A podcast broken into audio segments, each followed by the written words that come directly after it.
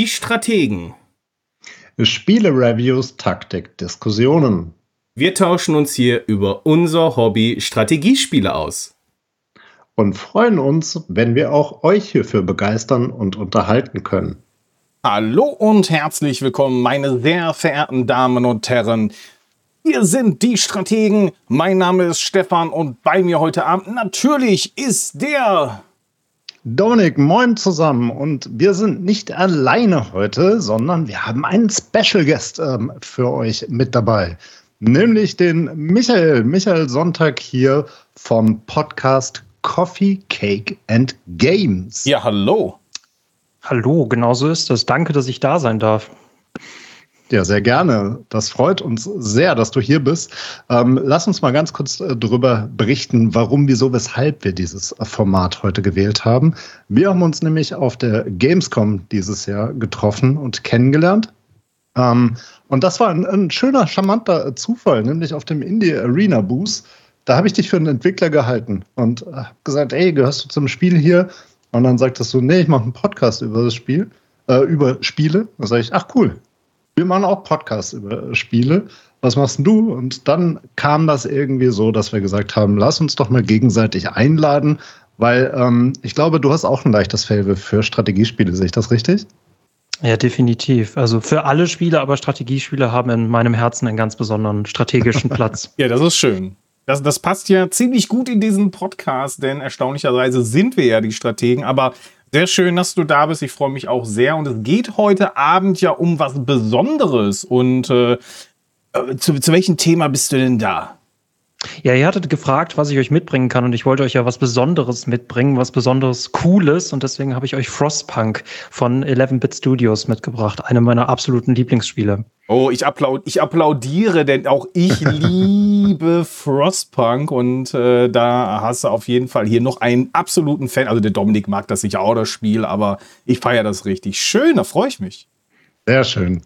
Ja, toll. Ähm, wir hatten ja unsere Anfangsfolgen auch über Lieblingsspiele.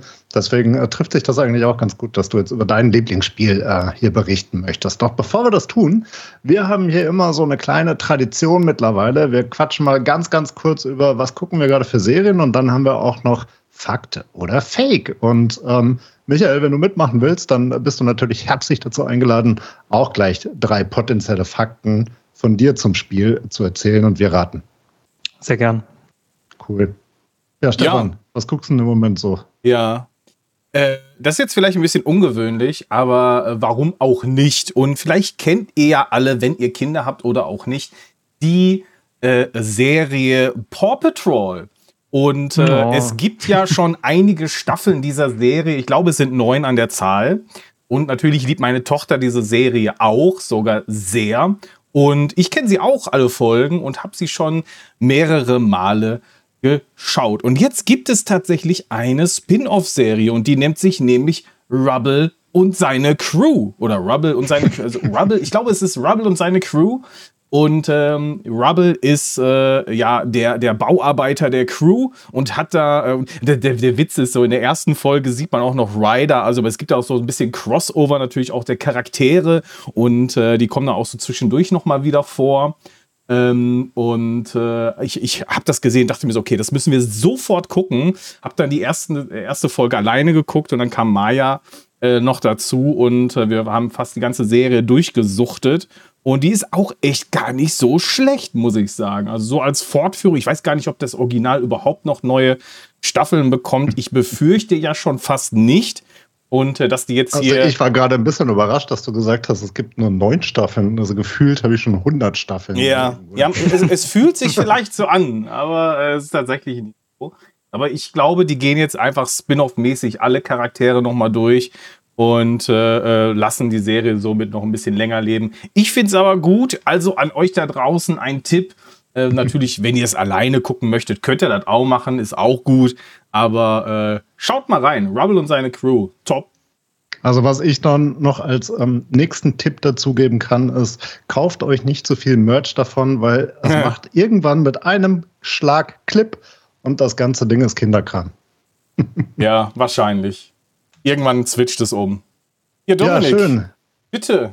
Was hast du denn geguckt? Ja, ich gucke gerade so ein bisschen passend ähm, eigentlich auch zu der Atmosphäre von Frostpunk, äh, gucke ich gerade die dritte Staffel von Dark. Ähm, ah, wir hatten ja schon hm. mal über Dark oh ja. berichtet hier in einem der, der älteren Podcasts. Äh, da waren wir aber noch bei Staffel 2, jetzt sind wir bei Staffel 3. Ähm, wer hier nicht gespoilert werden will, der hört, muss mal ganz kurz weghören. Ähm, nämlich das Ganze wird total verwirrend mittlerweile. Ich weiß nicht, habt ihr Staffel 3 oder habt ihr überhaupt Dark schon mal gesehen? Staffel hm. 1. Okay. Ja, dann, dann spoilere ich jetzt nicht ähm, zu viel, Stefan. Ja, alles gut. Ähm, weil die, die Staffel 2, die endet krass und genauso geht sie dann weiter. Aber es wird so wirr.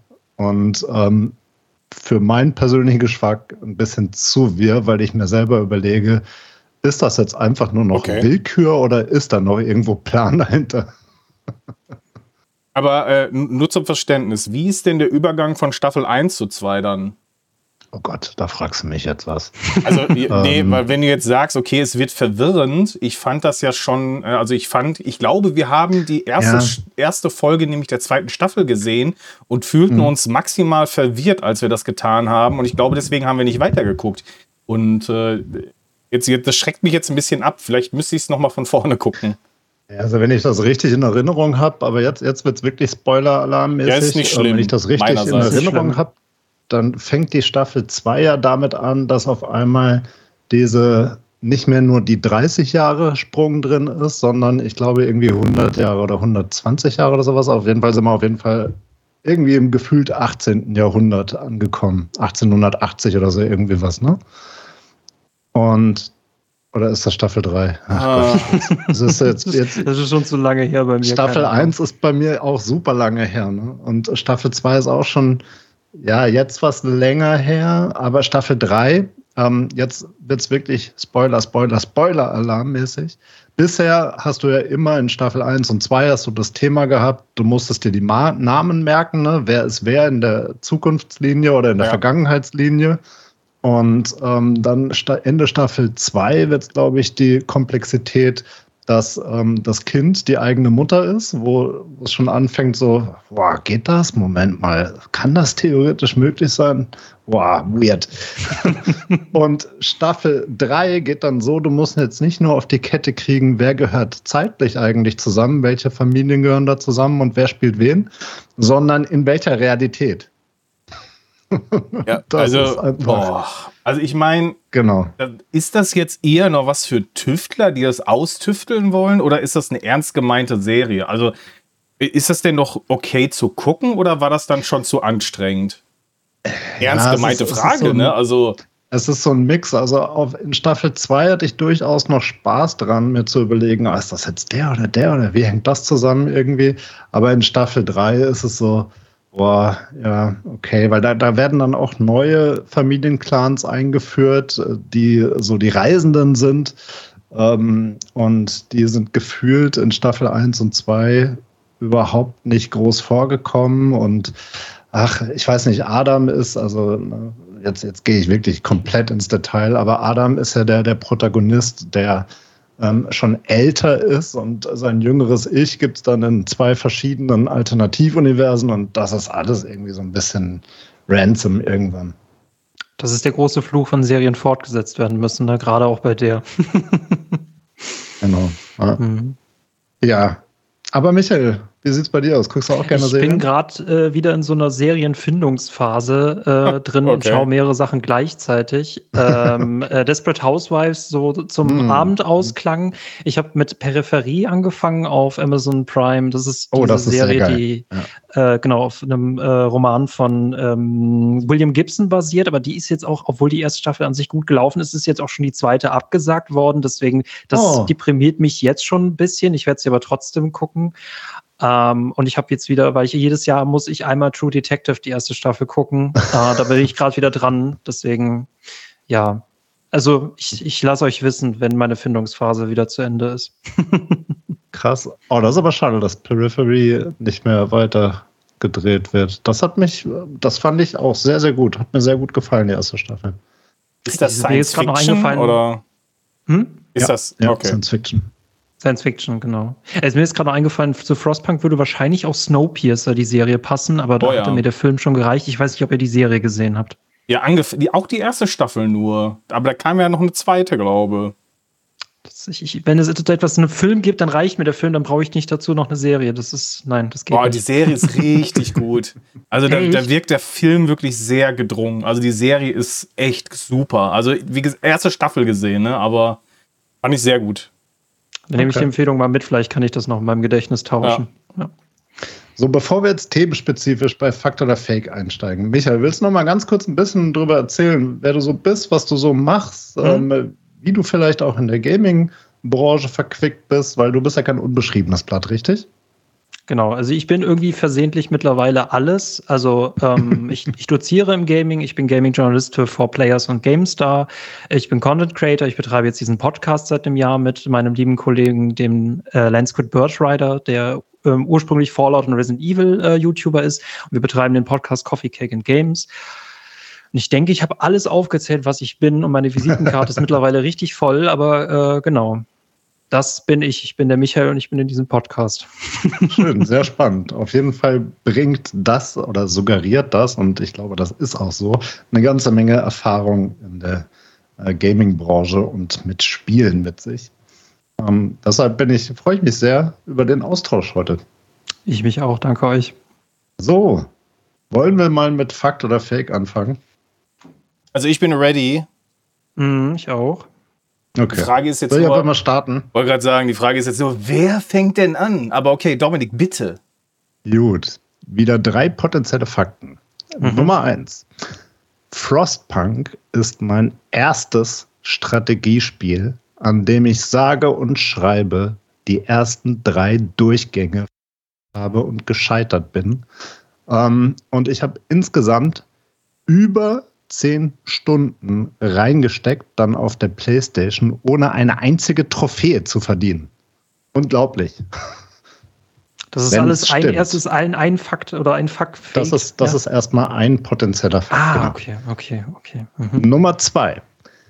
Frostbank ähm, habe ich kennengelernt über einen Bundle-Deal für unseren damaligen Cloud Gaming ähm, für unsere damalige Cloud Gaming Plattform Magenta Gaming, wo wir im Beta-Testing eine ganze Reihe von Spiele eingekauft haben.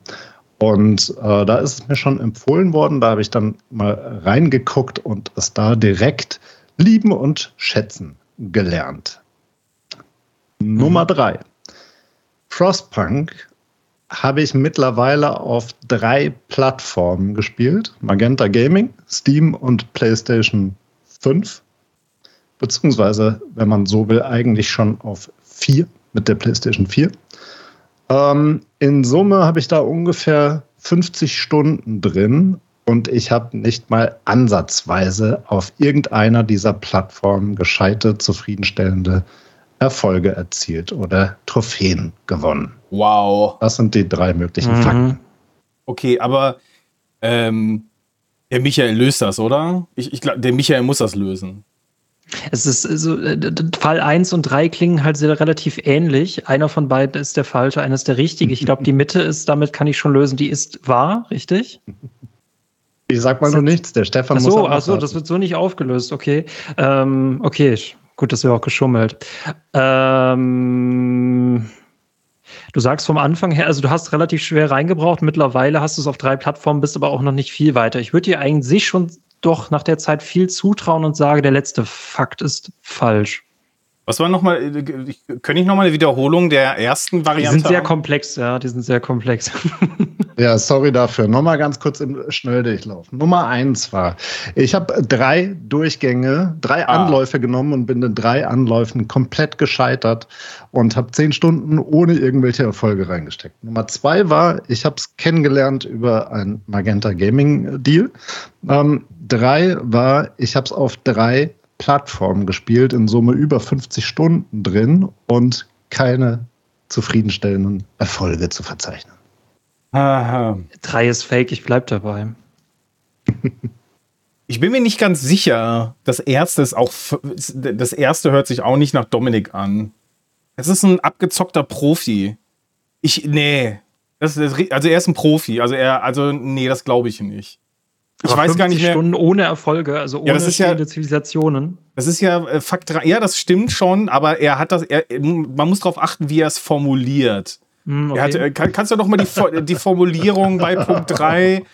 Nee, also ich sag mal, der erste Punkt ist der Fake, die anderen beiden stimmen. Ich sag drei äh, ist falsch, die ersten beiden stimmen. So, und damit löse ich mal auf. Also, ihr habt beide recht. Die Nummer zwei ist richtig. Ich habe das Spiel tatsächlich über Magenta Gaming kennengelernt. Da haben wir einen Bundle-Deal gemacht und ähm, da habe ich dann reingeguckt, weil mir das Spiel dann wirklich ans Herz gelegt worden ist äh, von äh, Kollegen oder damaligen Kollegen, die ich sehr schätzte und deren Meinung ich sehr schätzte. Und ich habe es da auch wirklich schon schätzen und lieben gelernt. Das stimmt. So, dann stimmt auch, ich habe wirklich drei Durchgänge komplett versagt. Und ich habe da ungefähr zehn Stunden reingesteckt, ohne dass ich da oh auch überhaupt irgendwas bekommen habe an Trophäen oder irgendwie einen Erfolg erzielt habe.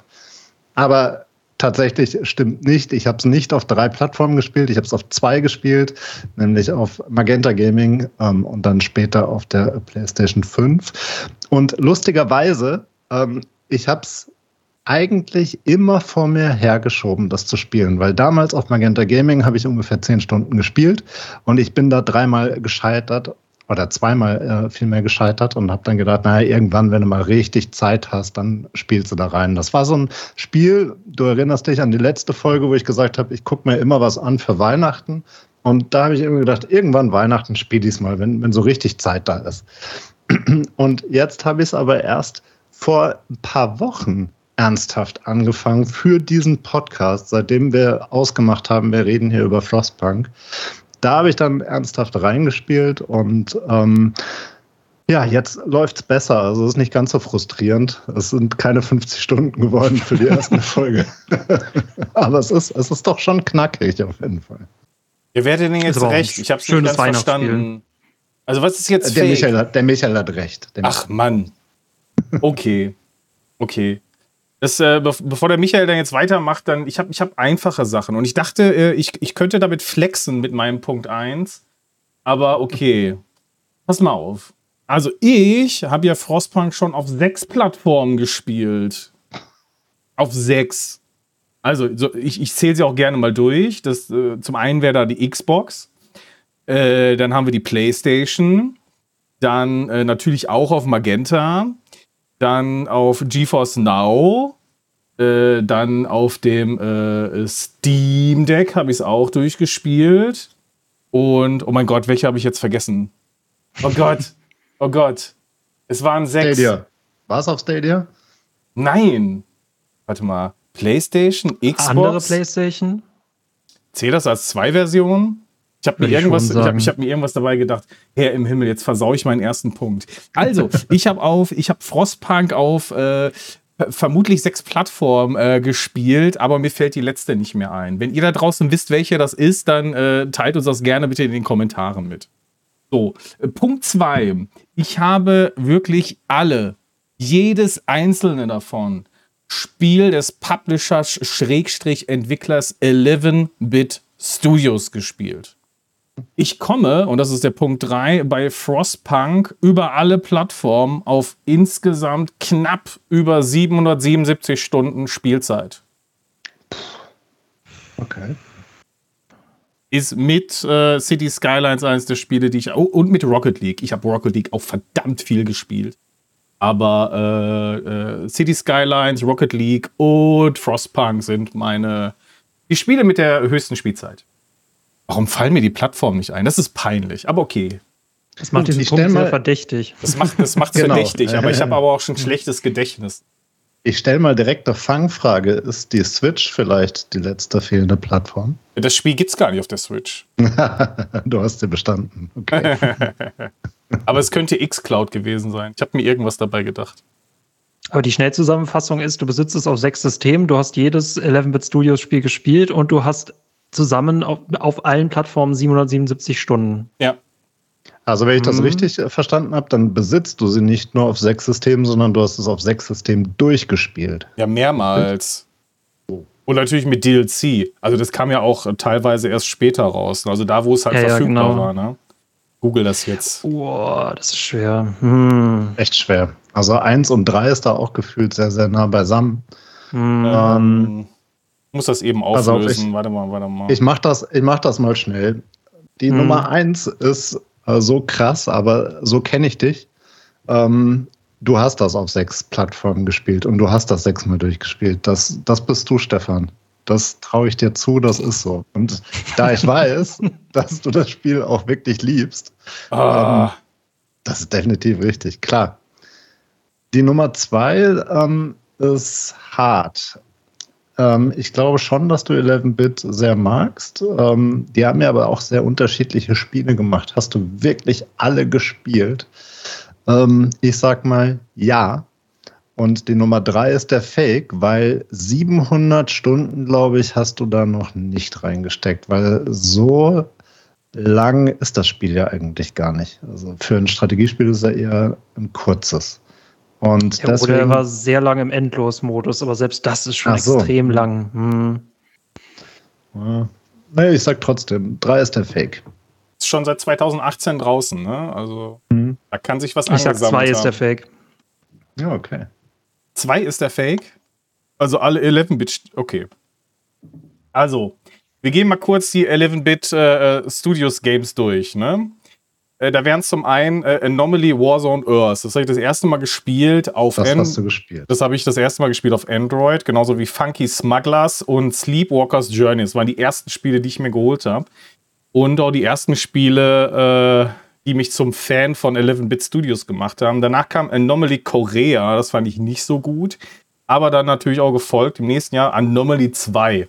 Ich äh, gehe das mal eben hier durch, weil ich nicht mehr alle Titel äh, im Kopf habe, aber auf Wikipedia hilft mir gerade. Spacecom kam, da war ich erst ein bisschen skeptisch, aber das habe ich auch mal refunded, aber dann habe ich irgendwie doch noch mal auf, ich glaube auf Steam noch mal geholt. Ähm, und äh, ja, aber das habe ich nicht so ausführlich gespielt, aber ich habe es gespielt. Das War of Mine habe ich lange äh, liegen lassen, weil ich dachte, das wäre nicht das Spiel, was mir gefällt. Aber irgendwann habe ich die Nintendo Switch-Version dann doch gespielt und ich fand es okay. Aber mein erstes Gefühl war eher so, na, irgendwie nicht so meins, aber gut. Anomaly Defenders kam äh, dann im selben Jahr. Die haben eigentlich äh, ziemlich viel rausgehauen, immer jährlich. Aber äh, Anomaly Defenders auch ein Spiel natürlich gespielt. Beat Cop auch, aber auch spät. Ne? Steht 2017 kam es raus.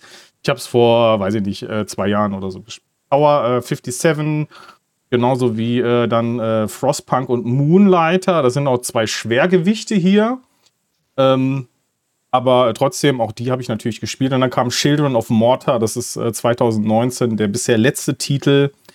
Ähm, und äh, auch den habe ich natürlich gespielt. Also ich habe äh, Mhm, alle mhm. 11-Bit Studios Spiele habe ich gespielt. So. Ähm, dann ja, Frostpunk auf sechs Plattformen. Ich habe hier natürlich die Cloud-Dienste mitgezählt, deswegen äh, kommen wir hier auf sechs Plattformen.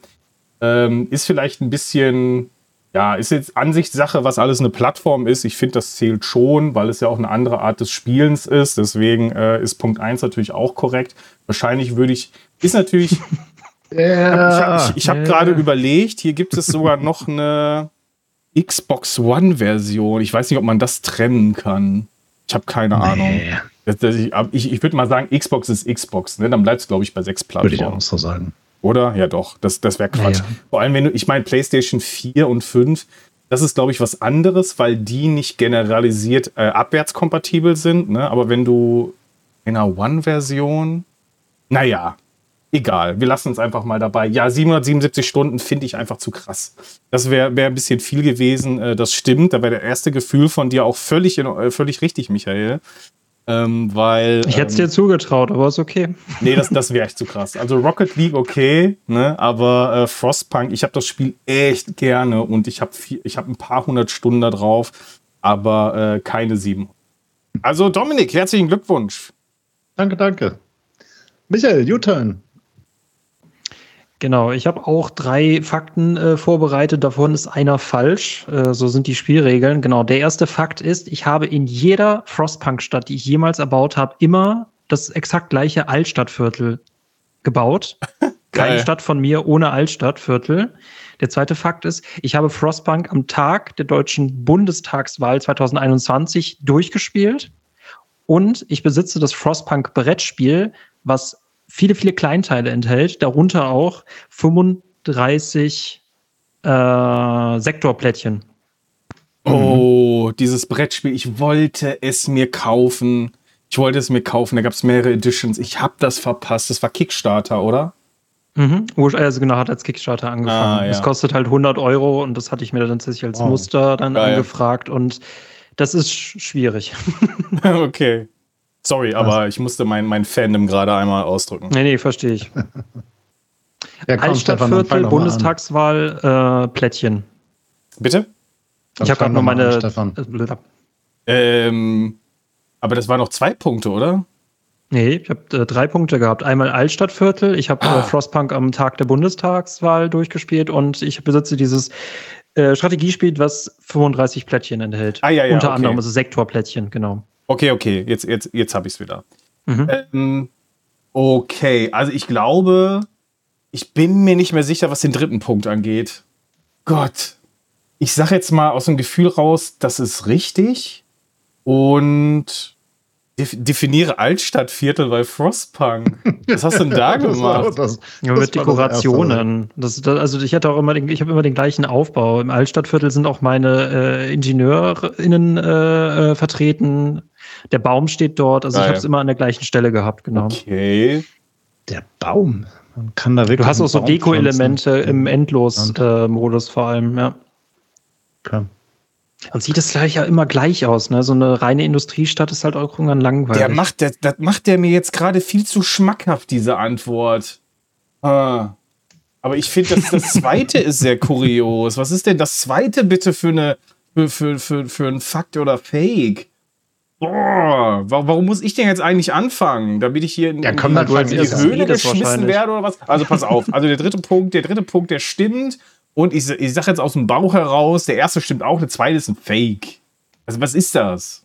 Dominik. Ich sag's andersrum. Oh ich sag's andersrum. Ich sag, der erste ist ein Fake und der zweite stimmt. Ich sag am Tag der deutschen Einheit, das ist ein Feiertag, da hast du endlich mal Zeit gehabt und zack, macht das Bumm, dann hast du es durchgespielt. Weil wenn du es dann mal spielst, dann sind ja wie im Flug auch irgendwie sechs, sieben, acht Stunden rum. Ähm, und dann ist das so gelaufen. Ähm, den ersten Punkt, das, das war mir, das erste Gefühl sagte, was, nee, da- was? Nein. Ein Altstadtviertel in Frostbank, das geht gar nicht. Ja, aber wer weiß, Aber vielleicht. es ist, es, ist, es ist so kurios, dass es schon wieder Ja, stimmen irgendwie kann. schon. Ja, ich sage aber trotzdem, das ist der Fake. Ach, ich habe heute kein Glück, ey. Kann ich noch mal um? Nein, es bleibt jetzt so. Okay, aber dafür muss ich noch mal wissen, äh, genau. Äh, Stefan, was nimmst du als Fake? Äh, die Mitte. Die Mitte, das mit der Bundestagswahl stimmt Ja. nicht von deiner Seite aus, okay. Ähm, Dominik? Ich sag, die Altstadt stimmt nicht. Genau, die Altstadt stimmt nicht. Ähm, ich nenne es Altstadt, aber ich habe tatsächlich immer einen Bezirk, den ich Altstadtviertel nenne, also gerade da vor allem auch, wo geforscht wird. Und es wird mir nicht in jeder äh, ähm, Wirtschaftslage möglich gewesen sein, ihn genauso hübsch zu bauen, aber es hat immer ein Altstadtviertel gegeben. Ohne wird meine Stadt sowieso untergehen. Zweiter Punkt ist, ich habe es tatsächlich am Tag der deutschen, des deutschen Bundestagswahl durchgespielt. Ich war nämlich dort Wahlhelfer an dem Tag und konnte noch in meiner Pause die letzte Kampagne durchspielen. Und ist Oh. nämlich offiziell habe ich Frostbank damit beendet. Das letzte ist einfach auch nur einfach ein Fun Fake in dem Sinne, weil das Spiel enthält 35 Plättchen und nicht 36. Mann, ey. Krass. Aber gut. Okay. An der Nase herumgeführt. Naja. Schön. Okay, jetzt aber noch mal kurz zum, ähm, zu- zum Brettspiel. Wie ist es denn? Also, kann man das jetzt noch mal machen oder eher nicht so? Boah, also wenn man Brettspiele liebt und wenn man Frostpunk liebt, das setze ich aber voraus, Okay. weil du brauchst mindestens einen Abend, um überhaupt das gesamte Ding auszupacken, an den ganzen Einzelteilen, die da drin sind. Auch äh, das sind, die sind halt auch in solchen Plastik- und Pappförmchen. Das musst du alles rausdrücken. Allein das dauert einen ganzen Abend. Der zweite Abend ist, dass du die ganzen Spielanleitungen durchliest und vielleicht brauchst du dann noch einen dritten Abend, Oh. um dann mal so eine Testpartie zu spielen. Aber an sich, wer Frostpunk kennt, der hat schon den, äh, für den ist es leichter, weil an sich das Brettspiel funktioniert so, dass es genau der gleiche Alltag wie ein Frostpunk ist, ah, ja. nur dass man es quasi auch mit mehreren SpielerInnen spielen kann und dass die dann unterschiedliche Aufgaben übernehmen. Also das, was wir quasi alleine im Spiel machen müssen, kann man im Brettspiel auch an andere abgeben. Das ist spannend, okay. Ja, dann äh, würde ich es wahrscheinlich hier in diesem Haushalt alleine spielen, deswegen lasse ich es, glaube ich. Aber das kann man sogar gegen sich selbst spielen, tatsächlich. Ah. ich sehe es auch gerade. Die Möglichkeit haben sie drin gehalten. Ah, witzig. Lustig, ja. Und das ähm, Teil kostet immer noch sage und schreibe 99,95 Euro. Ne? Ist das dann der Stolzer Preis. Ist das dann eine Komplett-Edition oder kann man da, muss man da noch zukaufen? Man kann sogar noch DLCs, also Brettspiel-DLCs dazu kaufen, aber es sind auch ein paar Szenarien mit drin und es, es ist auch einfach ein hübsches Merch, finde ich. Das ist es definitiv. Ja. Okay. Ja, spannend. Aber ich würde vorschlagen, Michael, das ist dein Lieblingsspiel. Willst du uns einfach mal ein bisschen äh, darüber berichten, was es zu deinem Lieblingsspiel macht, ähm, was dich da so vereinnahmt hat und fesselt? Ich, ich bin ja an sich von Natur aus ein merkwürdiger Mensch, ähm, und was mich persönlich immer an Aufbauspielen gestört hat, ist, viele mögen diese Zen-Meditation in Aufbauspielen, dass alles so Friede, Freude, Eierkuchen ist. Mich persönlich hat das immer total genervt und auch äh, ich war immer sehr frustriert, wenn die gegnerische KI mir einfach keine Herausforderung geliefert hat. Dann wusste ich immer nicht, wozu erbaue ich das eigentlich. Und das Tolle an Frostpunk ist immer, äh, wie man es auch nennt, das Dark Souls unter den Strategiespielen. es ist das Spiel, wo ich auch einfach, es ist das dunkelste äh, Aufbau- und Strategiespiel, das mhm. ich kenne. Und man kämpft halt gegen gegen die Mächte der Natur. Und das ist äh, ganz, ganz toll. Da, das hat mich und meine Bevölkerung mehr zusammengebracht als alles andere, was ja. ich gespielt habe. Mhm. Ja, das stimmt. Man, man fühlt richtig mit den Mitmenschen dort im Spiel mit. Ne? Auch wenn es nur Zahlen sind, aber die sind mir alle wichtig. Genauso wie das Altstadtviertel. ja, das ist schon eine ganz besondere Atmosphäre, die da aufgebaut wird. Und das natürlich von Anfang ja eigentlich auch bis zum Ende und über die Szenarien hinweg also, äh, oder wie, wie hat das denn bei dir angefangen? Also, da war, auf einmal war Frostpunk da. Ähm, ich habe genauso auch, äh, ich weiß nicht, wie ihr das habt, aber als Gaming-Journalist habe ich auch Gaming-Findungsphasen, wenn ich dann, dass ich nach Spielen suche, die ich jetzt nicht beruflich spielen muss. Und deswegen versuche ich möglichst im privaten Bereich ganz weit weg von den Release-Titeln zu sein. Und da kam mir auch unabsichtlich die Corona-Pandemie zur Hilfe, dass ich halt geguckt habe, was kann ich jetzt mhm. spielen, um die Zeit rumzukriegen. Und da tauchte plötzlich in einem Sale, also Sales helfen mir immer, mich daran zu erinnern, was müsste ich eigentlich in einem Pile of Shame mal mal höher priorisieren und Frostpunk war im Sale und deswegen habe ich Frostpunk gespielt und die ersten vier Minuten, die ersten vier Stunden extrem gelitten, aber auch extrem äh, geliebt. Und so kam ich zu Frostpunk. Weiß gar nicht mehr, wie das beim, also so genau kann ich das bei mir gar nicht mehr sagen. Ich glaube, mich hat absolut erstmal das Szenario äh, interessiert und äh, dann mal ein Schnipsel aufgenommen, weil so viel wirklich gelesen im Vorfeld habe ich über das Spiel gar nicht. Aber äh, mich, hat den, mich hat der Trailer sofort abgeholt und natürlich die Art und Weise. Das war auf der Xbox tatsächlich. Es war auf der Xbox, als ich es das erste Mal gespielt habe und äh, da ist das ja immer so ein Hit und Miss, äh, wie das mit, äh, mit der Tastatur Maus, ach, mit der Tastatur, mit der, mit der Controller-Steuerung ist. Und äh, alter Vater, ich muss ja sagen, Frostpunk hat ja den Nagel auf den Kopf getroffen, was auch Controller-Steuerung angeht. Und ähm, deswegen hat mir das auch sehr, sehr, sehr gefallen, muss ich ja äh, wirklich gestehen. Und dann bin ich dran geblieben. Und dann ist es wie so ein Virus, der mich infiziert hat. Ich konnte einfach nicht mehr aufhören, dieses Spiel zu spielen. Äh, und dann über die Plattform hinweg. Und dann wollte ich mal wissen, hm, wie läuft es denn in der Cloud? Ähm, wie äh, läuft es denn auf einer anderen Konsole? Ich, ich denke mal, wenn es eine Switch-Version geben würde, ich würde das auch noch mal probieren. Äh, ja, jetzt mal nicht davon aus, dass da noch eine kommt, aber. Nee, wird es ähm, nicht geben. Die haben es probiert, ja. so viel weiß ich. Ach so. Nee, die, die Switch ist einfach nicht leistungsstark genug. Das haben sie probiert, als ähm, sie den Release 2021 für die Konsolen vorgenommen haben, war auch eine ähm, Switch-Version angedacht, hat aber einfach nicht gereicht. Hm. Ähm, das Krasse ist aber, ähm, was du gerade sagtest, Stefan, hier mit der ähm, Steuerung auf der Konsole, Controllersteuerung, das habe ich auch gelesen, dass die so hoch gelobt ist. Ich habe die so gar nicht so wahnsinnig gut empfunden. Also ich fand sie okay, lässt sich wirklich gut spielen. Ähm, aber es ist jetzt nicht so eingängig wie zum Beispiel so ein Planet Coaster oder sowas oder so. Was? Tropico oder sowas, ne? Oder so ein, ja. Weil ich hatte, ich hatte hier und da hatte ich so ein paar Dinger, die einfach nicht intuitiv reingingen.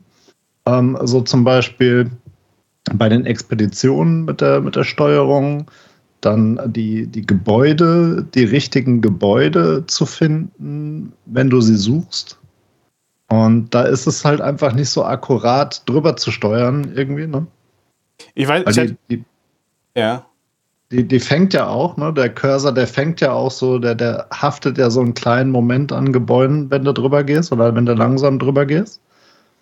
Wenn da irgendwelche Symbole drauf sind, zum Beispiel, du hast ja die, die Signalstation, ne? Und wenn dann ähm, Expeditionskommando dann irgendwie zurückkommt und wenn du da mal fünf, sechs von hast, ähm, dann da rein zu wählen, welche das ist, ja, kannst du dann R3 drücken und dann mit hoch runter durchgehen. Ähm, aber in Summe, also da, da glaube ich, ist, es, ist das deutlich angenehmer mit einer Maus zu spielen. Ja, das kann durchaus sein, aber gerade der Vergleich mit Tropico, da habe ich ja, da habe ich mir die Finger, Mhm. da habe ich mir die Finger gebrochen, Tropico zu spielen und äh, da ist Echt? ja Frostpunk ja wirklich eine, eine 10 von 10, was die Steuerung angeht. Und ähm, bei, was ist das, was was das andere, was du genannt hast? Achso, äh, Planet Coaster Planet. Coaster. Planet Coaster ist okay. Äh, da hatten wir ja, hatten- haben wir auch schon drüber äh, gesprochen, aber ich muss sagen, äh, zum Beispiel fand ich bei Planet Coaster das Umschalten von der einen Seite des Bildschirms aus der anderen Seite des Bildschirms wesentlich umständlicher als äh, mir das ganze äh, Menü bei äh, Frostpunk präsentiert wurde. Also ich muss wirklich sagen, ich hatte bei Frostpunk nicht einen Moment das Gefühl, ich weiß nicht, was ich hier tue mit der Steuerung. Das hatte ich bei Tropico ganz massiv. Und äh, aber äh, bei, bei Planet Coaster jetzt nicht so. Aber ich meine, okay, ne, ich, ich weiß, du bist ja bei, Ja, bei du bist, du spielst das Tropico-Game, ne? Du bist da viel tiefer drin und du hast es sicherlich auch schon anders verinnerlicht, aber ich habe ich hab mich da schwer getan. Äh, Michael, du hast da gerade Okay. genickt, wie siehst du das?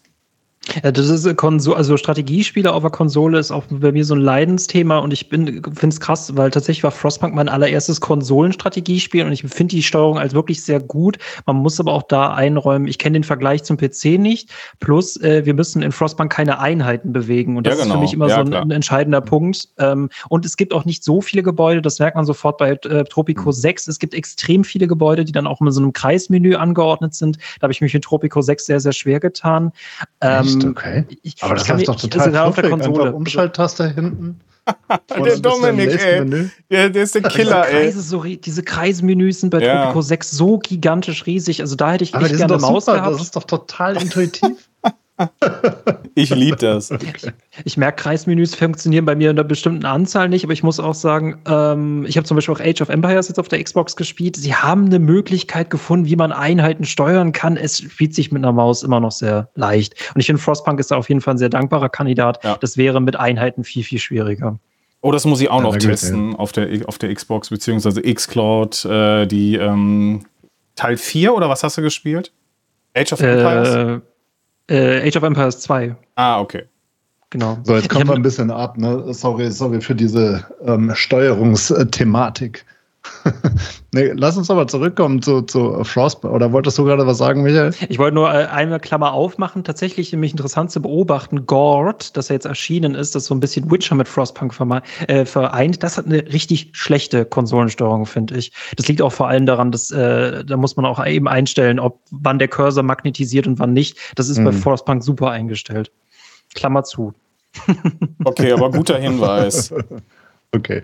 Wir lernen, es ist Geschmackssache. Also ich hätte ja nicht gedacht, dass es irgendjemand gibt, der die Kreismenüs nicht mag, aber es gibt immer wieder was Neues. Okay. Ähm, wie auch immer. Ähm, lass uns noch mal ganz kurz zur Stimmung von Frostpunk gehen, weil ähm, hier, wir reden ja auch wieder über eine Zukunftsdystopie. Das Ganze spielt ja irgendwo im 18. Jahrhundert, also äh, nicht ganz Zukunft, sondern eher Vergangenheitsdystopie. Alternatives Szenario, der Frost kommt und es wird alles kalt. Und das Krasse ist, was, was ich da wirklich empfunden habe, und es gibt kaum ein anderes Spiel, was so eine durchgängig gedämpfte Stimmung bei mir ähm, verursacht hat. Ne? Du hast ja bei Endzone hast du es ähnlich, da hast du immer irgendwie Trouble, aber es gibt halt gewisse Ruhephasen, wo das Spiel dann einfach erstmal läuft, ne? Und dann kommst du wieder in Hektik. Und bei Frostpunk, das ist so konstant, hast du das Gefühl, das läuft irgendwie nicht rund. Ah, das, das, irgendwie, ah, und oh Gott, was kommt jetzt wieder? Und ah, hier leiden sie schon wieder und hier muss einer amputiert werden und äh, hier ist irgendwie was schlimm und hier hast du nicht genug Kohle und da blinkt schon wieder was rot oben in der Anzeige. Und es ist ja ständig dieser Leidensdruck da, ne? Es ist ein ganz, ganz, ganz, ganz tolles Gefühl, diese ständige Bedrohung und dieses Gefühl, wenn es mal ein bisschen leichter wird, ist es nämlich sehr trügerig, dann sollte man nicht die Füße hochlegen, weil genau die Friedensmomente sind genau die Momente, wo man für die kritischen Momente sich vorbereiten muss. Und ich habe wirklich jedes Mal dieses Gefühl, wenn abends meine Leute ins Bettchen gehen und sagen, das war ein richtig ja. guter Tag, Chef, wo ich mir denke, mhm. hm, das könnt ihr von mir aus so sehen, aber ich denke auch schon in 30 Tagen. Ja, das muss man aber auch erstmal lernen bei diesem ja, Spiel, definitiv. weil äh, das vergibt dir dann auch nicht. Und es gibt durchaus, und äh, das, das muss man auch einfach so sagen, dann diese, äh, diese Momente, wo du, du scheiterst halt. Du scheiterst und äh, ja, dann ist Krone richten und äh, neu machen einfach das Beste, was man, was man hier tun kann und vor allem auch gar nicht so dramatisch schlimm. Also man, man hat sich verbaut oder man hat falsche Entscheidungen getroffen, dann ist das so dann, dann muss man halt noch mal von vorne anfangen. Aber bei Frostpunk, wo, wo ich bei anderen Spielen schon eher gesagt hätte, boah, da habe ich absolut keinen Bock drauf. Es geht mir zum Beispiel bei Souls-like Games so oder auch bei oh Elden. Ring. Oh wei. Ähm, da habe ich dann einfach keine Lust mehr und dann höre ich dann auf. Aber bei Frostpunk muss ich sagen, das hat mich trotzdem weiter motiviert, ähm, dran zu bleiben. Und äh, das äh, stellt es für mich vor allem heraus zu, zu anderen Games, die auch mein Ende wollen. Also was, was, was ich herausstellen fand bei dem Spiel ist ja erstmal, es ist ja zunächst mal ein klassisches Aufbauspiel, ne? ein Survival-Aufbauspiel, ja, also starke Survival-Komponente. Ähm, es geht um eine Frostlandschaft und was ich wirklich innovativ fand oder zumindest noch nicht so passend in die Story integriert, ist halt einfach dieser runde Aufbaucharakter. Ne? Du hast einen ja. zentralen Generator, ne? den, den Kachelofen nenne ich es jetzt mal, den Kaminofen, ähm, der aufgestellt wird. Und darum baust du ja deine, deine Ringe. Und das sind ja dann auch die Wärmeringe, wo du dann nachher ein Riesenthema hast, die schön zu beheizen. Ähm, und dieser ganze Ring, der ist in so einer Art rundem Krater. Und das, das passt, das fügt sich alles so gut in diese Story ein und dann diese Möglichkeiten da drumherum auch zu bauen, das ist richtig fluffig gelöst. Also das, was heißt fluffig, ne? Also passend gelöst irgendwie, gut integriert in die Geschichte, ähm, gut integriert auch in die Steuerung und da habe ich zum ersten Mal ähm, den Eindruck gehabt, so von dem Setting, wie das Spiel sich präsentiert und wie man das Ganze ähm, aufbauen muss und angehen muss, das, das passt super zusammen, rein mechanisch. Ich muss gerade nochmal nachgucken. Ich glaube, es gab eine Trophäe, ich bin mir gar nicht so sicher.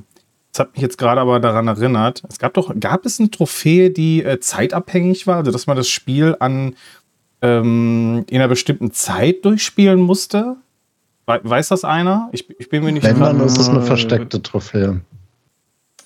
Ah, ich bin mir Gut, bei der Kampagne glaube ich nicht, weil die hat eine feste Zeit. Hm.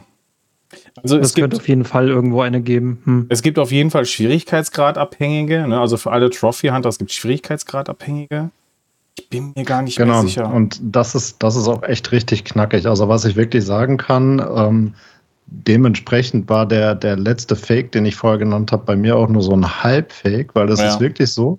Ich habe zehn Stunden gebraucht, bis ich die erste Trophäe bekommen habe. Und ich habe dann mal über die Trophäenliste geguckt und ich finde die Trophäen wirklich echt knackig. Ne? Also mhm. ähm, die sind alle schwer. Und ähm, wie du gerade eben schon sagst, ähm, ich habe das auf normal gespielt und fand es da schon herausfordernd auf jeden Fall mal. Ähm, und dann auf schwer, das aber beispielsweise hinzubekommen, dass du äh, keinen Verlust hast aufgrund von Hunger, aufgrund von ähm, irgendwelchen anderen äh, Problemen, die da auftreten können. Ich habe es noch nicht, ich bin es noch nicht angegangen, aber das stelle ich mir als, als wirklich knackige Herausforderung vor. Und das ist noch nicht mal die schwerste dabei. Ach, was mich total beeindruckt hat, ist äh, ein späterer DLC, der dazu kam, nämlich der Fall von Winterheim. Und ja. äh, wenn man da nach Guides im Internet sucht, merkt man den Leuten an, wie sehr die da durch die Hölle gegangen sind. Das habe ich selten bei Guides, dieses Gefühl, dass ich den Respekt vor dieser Mission rauslese. Mhm. Und das war für mich, die Hauptkampagne ist für mich mittlerweile ein Zuckerschlecken. Das ist eigentlich ein sehr angenehmes Ding. Das kann man echt gut runterspielen. Der Fall von Winterheim, da zählen tatsächlich Sekunden der richtigen Entscheidungen. Das ist wirklich die brutalste Kampagne, die ich kenne. Und es macht wirklich sehr viel Spaß. Aber da, da, da, da, da holt dieses Spiel tatsächlich nochmal alles raus. Das ist für mich einer der Negativpunkte. Es ist ein unglaublich tolles Spiel. Es hat leider so wenig Spielzeit. Deswegen verstehe ich Leute, die zu früh eingestiegen sind, dass sie das Gefühl hatten, okay, ich bin mhm. mit der Hauptkampagne durch, was mache ich noch? Je später man eingestiegen ist, desto besser. Ja, das, das zieht sich ja langsam wie ein roter Faden. Ne? Das hatten wir jetzt schon echt öfter mal gehabt, Stefan, ne? dass, dass, dass dir ja. hier mehrfach dankt, wenn du später einsteigst, weil du dann eben mehr vom Spiel hast, die Bugs sind raus und der Preis ist runter. Ich glaube, ich glaube, unser krassestes Beispiel war irgendwie City Skylines und so, ne? Also so diese Art von Spiele, die am Ende, also mhm. die, guck dir an, was es heute für ein Spiel ist und wie, wie es angefangen hat, in Anführungsstrichen. Ne? Also du hast ja äh, gefühlt, ich weiß nicht, wie, wie viele sind es jetzt? 20 DLCs, 14 Packs oder so, keine Ahnung. Auf jeden Fall ist das ja wirklich ein so krass Umfang. Es war ja schon am Anfang, als, es, als, äh, als es rausgekommen ist, das Basisspiel war ja schon so umfangreich. Und jetzt überleg mal, die packen ja noch mal zigmal oben drauf. Ich meine, das ist natürlich toll und auch super genial. Ne? Keine Frage. Ne? Bei Frostpunk ist es so, ich weiß auch, ich habe sehr lange auf diese DLCs gewartet. Dann kamen sie ja irgendwann mal raus, so peu à peu.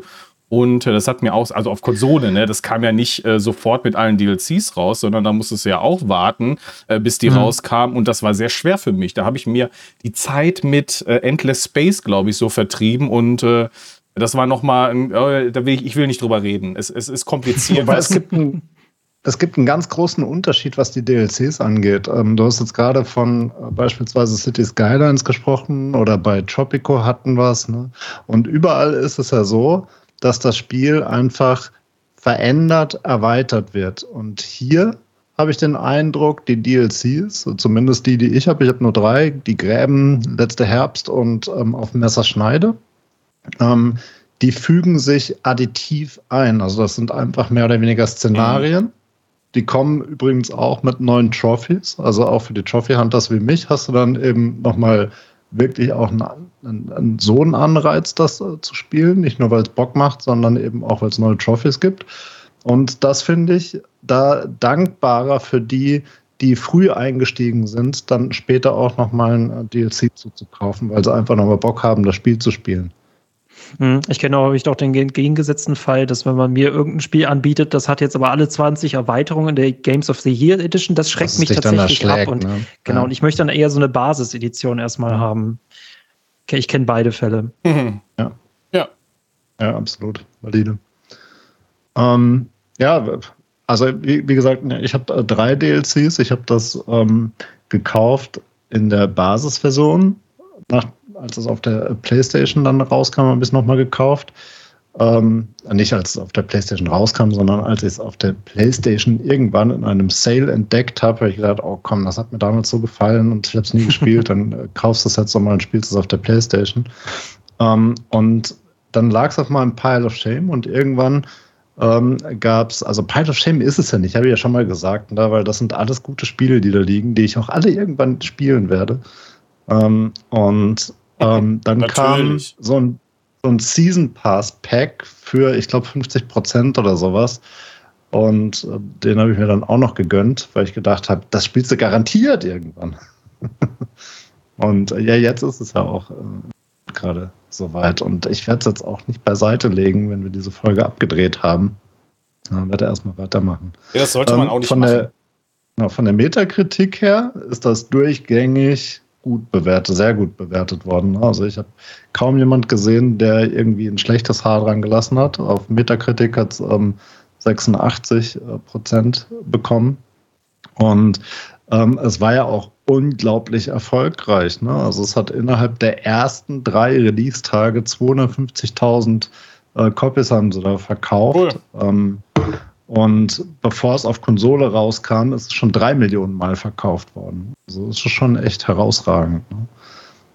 by the way, schönes Schmankerl und äh, für die Consoleros, die mithören, ähm, die Entwickler haben da gesagt, ähm, das ist auch eine Lehre, die sie gezogen haben. Die sind durchaus zufrieden gewesen mit den Konsolen-Releases, ähm, würden aber, und äh, es gibt ja auch schon einen Nachfolger, der angekündigt ist, würden aber die Konsole, ähm, würden die Konsole mittlerweile früher mit dazu holen. Das ist eine Lehre, die sie gezogen haben. Angekündigt für Konsole ist es, by the way, noch nicht, aber für PC, für mhm. ähm, erstes Halbjahr 2024. Ähm, ja, top. Ich würde sagen, da kann man aber auf jeden Fall mal hoffen, dass die Konsole auch direkt mitkommt. Ah ja, oder zumindest, ich, ich bin mir nicht sicher, ähm, ob äh, das Ding auch auf dem Steam Deck laufen wird. Aber ansonsten, ich, ich bin, bin hin und her gerissen. Äh, ob ich ob es mir auf PC kaufen würde oder auf Konsole, aber ich würde ja schon fast zur PlayStation 5 tendieren. Äh, einfach weil äh, ich äh, die Trophäen dann gerne jagen würde. Und das habe ich so ein bisschen verpasst bei, äh, bei Frostpunk. Da habe ich es auf der Xbox zwar getan, aber dann hatte ich leider nicht mehr die Motivation, das auch noch, das auch noch auf der PlayStation. Boah, ich, ich habe nämlich gerade nachgeguckt, es war diese Endurance-Trophäen. Äh, also man muss ja ähm, 100 Tage überleben, so. Und das musst du ja auf, mhm. ähm, entweder machst du es direkt auf den höchsten Schwierigkeitsgrad oder, ne, und äh, ist dann die anderen auch. Oder aber äh, du gehst jetzt so peu à peu durch, wenn du es spielen willst. Und äh, es war nicht zeitabhängig, es war tagesabhängig. Du musstest irgendwie einen bestimmten Anteil an Tagen überleben und kriegst dann die Trophäe. Hm. Ja, habe ich äh, ja, das, das nicht nochmal gemacht auf der Playstation tatsächlich. Das Krasse, und das würde mich auch in, bei dir jetzt ähm, im Speziellen interessieren, Michael, das Krasse, was ich empfunden habe, ist, für mich hat sich die Story, und äh, Stefan, du hattest bei Tropico schon gesagt, da muss man so unglaublich viel lesen. Das hatte ich damals gar nicht so empfunden. Diesmal dachte ich, boah, krass, da muss er aber echt viel lesen. Und das nimmt bitte hier nicht abgenommen durch irgendwie jemand, ja. der dir die Hälfte vorliest. Ähm, und du kannst auch nicht, wenn du einfach nur kurz auf die Entscheidungsmodi gehst, kannst du auch nicht drauf schließen, okay, was passiert da jetzt, was entscheide ich da? Also du musst eigentlich lesen und das fand ich teilweise ein bisschen anstrengend. Ähm, aber die Story ist halt einfach gut. Ne? Und was, was ich da ähm, entdeckt habe oder was mir unglaublich gut gefallen hat, du kannst ja immer, du musst ja immer schwierige Entscheidungen treffen. Ne? Und du hast ja meistens nicht nur die Entscheidung, okay, ähm, du hast jetzt ein Problem, weil viele, ähm, weil du viele Erkrankte oder ja. Frostbeulen oder sonst irgendwie was hast und äh, rettest du die jetzt alle, versprichst du denen jetzt ein Sanitätshaus oder sagst du jetzt einfach jetzt nicht, sondern du hast manchmal auch ähm, einschneidende Entscheidungen. Also beispielsweise kannst du ja, es gibt ja einen riesen Forschungsbaum, wo du deine Gebäude munter erforschen kannst. Du hast ja aber auch ähm, den Gesetzesbaum und der teilt sich irgendwann auf, nämlich ähm, da wirst du gefragt, wenn ähm, die erste Meute oder die erste Rebellion kommt und die Leute dann alle keinen Bock mehr haben und Richtung London wieder ähm, abziehen wollen, weil sie sagen, hey, ähm, London hat uns viel besser gefallen und das ist alles Quatsch hier, wir gehen und dann gibt es ja immer Leute, die Stimmung machen und dann wirst du ja gefragt, so, wie willst du denen jetzt begegnen? Gehst du in die, ähm, ja, ich sag mal, in die Gläube, gläubische Richtung? Also gehst du jetzt auf den Glauben oder gehst du auf die Ordnung, also Militär oder Kirche, sage ich mal. Ne? Und je nachdem, welche Entscheidung du da triffst, hast du ja dann einen ganz anderen Zweckbaum. Nämlich ähm, kannst du dann auf einmal hier Priester und äh, Tempel und äh, Gebets, ähm, wie nennt man die Dinger, Gebetskirchen, Gebetshäuser mhm. ähm, bauen und dann auch verschiedene Möglichkeiten, ähm, wie du dann auch die, ähm, ja, die Oberhäupter der, der Kirche da äh, weiterentwickelst. Ähm, oder du gehst halt ganz klar so eine Militärdoktrin ein. Da würde mich interessieren, wie habt ihr das gespielt? Michael, was, was hast du da? Hast du da einen Standard oder ich bin, im, also ich bin Atheist, aber und auch ich spiele auch einen atheistischen Anführer in Frostpunk, aber ich habe meinen Leuten natürlich Religion gelassen als, als Hoffnungsspender in dieser Zeit, weil das Militär wollte ich halt nicht. Gut, die haben diesen Zusatz Pluspunkt, dass es die Sicherheit mitbringt. Also ich mag immer die positiven Seiten meiner Kontrollmittel. Und beim bei, bei, Religion, das kannst du einfach besser vermarkten. Da hast du deine Gebetskirchen, da hast du diese Abend, das Abend, ähm, das Abendessen zusammen. Das war mal toll. Und ich musste nie zum äußersten Mittel greifen. Also es gab bei mir definitiv Überstunden, aber das war ja auch alles einem guten Zweck. Also ich bin der religiöse Zweck dienlich. Ähm, Sehr spannend. Stefan? Ja, ich habe gerade hart überlegt, ob ich alles mal ausprobiert habe. Aber ich kann mich leider nicht daran erinnern, ob ich hier mal was anderes als äh, auch den religi religiösen Pfad gewählt habe. Ich glaube nämlich fast nicht. Aber ich bin mir jetzt nicht hundertprozentig sicher, frisch. aber. Ich, ich habe die nie komplett durch. Also bis zum, ich glaube, beim allerersten Playthrough bin ich tatsächlich, musste ich mich selber zum Gott erklären, aber ansonsten ähm, ja, auch nur wieder zweckdienlich. Ja, ja, aber ähm, nee. An, nee, ansonsten habe ich das nie komplett bis zum äußersten Mittel gespielt, deswegen, aber mhm. macht das für mich auch kaum Unterschied. Aber ich bin da eher tatsächlich vom Fable fürs Religiöse, ja. Hm. Ja, das ist super spannend. Also ähm, ich, ich bin beim ersten Durchlauf äh, bin ich hingegangen, habe gedacht, naja, in diese ganze Dramaturgie passt zwar natürlich der Glaube sehr, sehr gut, aber ich dachte, es gibt mit Sicherheit eine wissenschaftliche Erklärung, die ähm, Ordnung und Struktur hier einem klar besser durch die, äh, Oha, okay. durch die, durch die Dramatie, ja. Dramaturgie der Umwelt führt. Ähm, hab, wurde dann aber eines Besseren belehrt, ne? weil als ich die ersten Wachtürme gebaut habe, ähm, standen die irgendwie nicht so richtig parat oder was, keine Ahnung. Ähm, auf jeden Fall hat das alles nicht so funktioniert und dann beim nächsten Mal habe ich gedacht, komm, äh, Glaube passt ja eigentlich auch ganz schön und das passt, fügt sich für mich in diese Story von dem Spiel tatsächlich besser auch ein. Und damit hat's dann, war es dann fluffig. Ich meine, klar, die, die Lernkurve nach dem ersten Durchlauf, die ist schon groß bei dem Spiel. Ne? Du hast dann so gewisse Tricks und gewisse ähm, ja, Bauthemen, die du halt einfach äh, direkt angehen musst, hast du dann auch drauf. Und insofern geht's dann schneller. Aber bei mir war es dann auch so, ne? Denn, denn die eigene Gottheit musste ich auch nicht wählen. Ne? Das ist ja so, der, der letzte Ausbau ist ja, dass sie alle dir huldigen und dein Wort ähm, das ist, was stimmt. Ähm, und das war übrigens auch die erste Trophäe, die ich auf dem um, Spiel bekommen habe. Lass keinen ähm, der Londoner entweichen oder lass keinen gegen London ziehen. Ähm, und das fand ich, wenn man es darauf anlegt, auch relativ leicht zu erreichen dann in diesem Szenario, im normalen Szenario. Was ich halt sehr interessant finde, man muss sich in diesem Spiel nur um wirklich zwei Werte kümmern, die entscheidend sind, nämlich Hoffnung mhm. und Zufriedenheit. Und beiden muss man mit komplett anderen, unterschiedlichen Taktiken begegnen. Und gerade in äh, dieser Hauptkampagne ist es halt so, dass vor allem durch die Nachrichten über irgendwie immer schlimmerende Eisstürme ist gerade dieser Wert Hoffnung, der am meisten leidet. Und ich glaube, Wäre das in der Kampagne nicht so, dann könnte man sogar auf Religion und Militär verzichten, aber deswegen muss man halt eines von beiden nehmen. Äh, Zufriedenheit kann man relativ leicht haben. Hoffnung ist dann immer dieser eine Wert, der so ein bisschen aus der Reihe tanzt. Das ist zwar richtig, du hast letzten Endes nur diese zwei Werte, auf die es ankommt, aber du hast auch noch eine ganze Menge Rohstoffe, die halt auch Mangelware sind. Ne? Also Kohle darf dir nicht ausgehen, sonst wird es ganz schnell bitterkalt und dann bringt dir die Hoffnung gar nichts mehr. Ja. Ähm, ne? Wenn du irgendwann dann keine Nahrung mehr hast oder wenn zu viele Leute, du kannst ja dann auch die ganzen Flüchtlinge willkommen heißen, was ja auch Bestandteil einer Trophäe beispielsweise ist. Ähm, und dann wird es aber ganz schnell voll und dann geht es ganz, ganz schnell, bis du nicht mehr genug Nahrung bereitstellen kannst oder auch den Strom, ab, also den, die, die Wärme abstellen musst. Und insofern, das, das teile ich nur bedingt, dass man nur zwei Sachen hat, auf die man Acht geben muss. Ja, aber du kannst wir haben jetzt gerade über die offiziellen Dinge geredet. Okay. Ne? Wir haben jetzt noch nicht über die Dinge gesprochen, die wir als für Oberhäupter uns auch noch drum kümmern müssen. Ja. ja, oder du schickst die Leute halt immer auf Expedition und dann wartest du darauf, dass äh, sie endlich wieder mit Nahrung zurückkehren, weil die dir gerade ausgegangen ist. Das sind, glaube ich, für mich auch immer die besten Momente, wenn, wenn es auf der Kippe steht, ob ich ja. gefeuert werde oder nicht und ich den Leuten sage, unser Suchtrupp kommt auch gleich nach Hause und dann zählst du wirklich diese Minuten, dass die dir da deinen Hintern retten. Ja. das stimmt, das stimmt.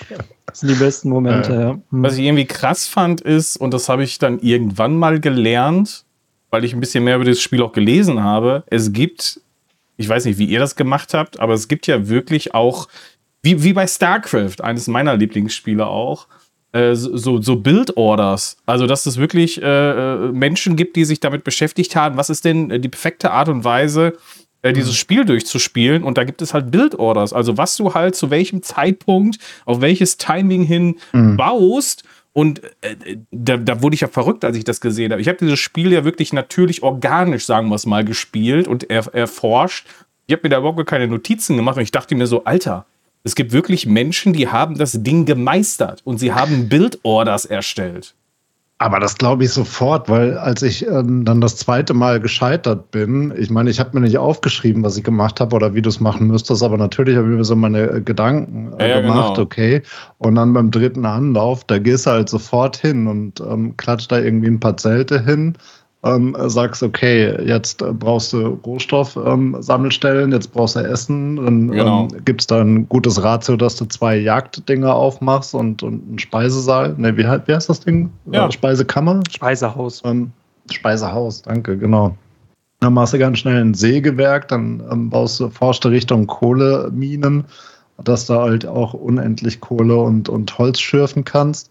Und das ist ja so das, worauf du dann auch deine, deine Forschung direkt auslegst. Ne? Und ähm, bei den ersten zwei Malen habe ich da durchaus eher wild noch rumgeforscht und dachte, okay, was könntest du jetzt machen oder was hört sich gut an? Aber wenn du da so ein bisschen zielfokussierter rangehst, dann ähm, merkst du ganz schnell, dass sich das Spiel dann, dann deutlich anders spielen lässt auch.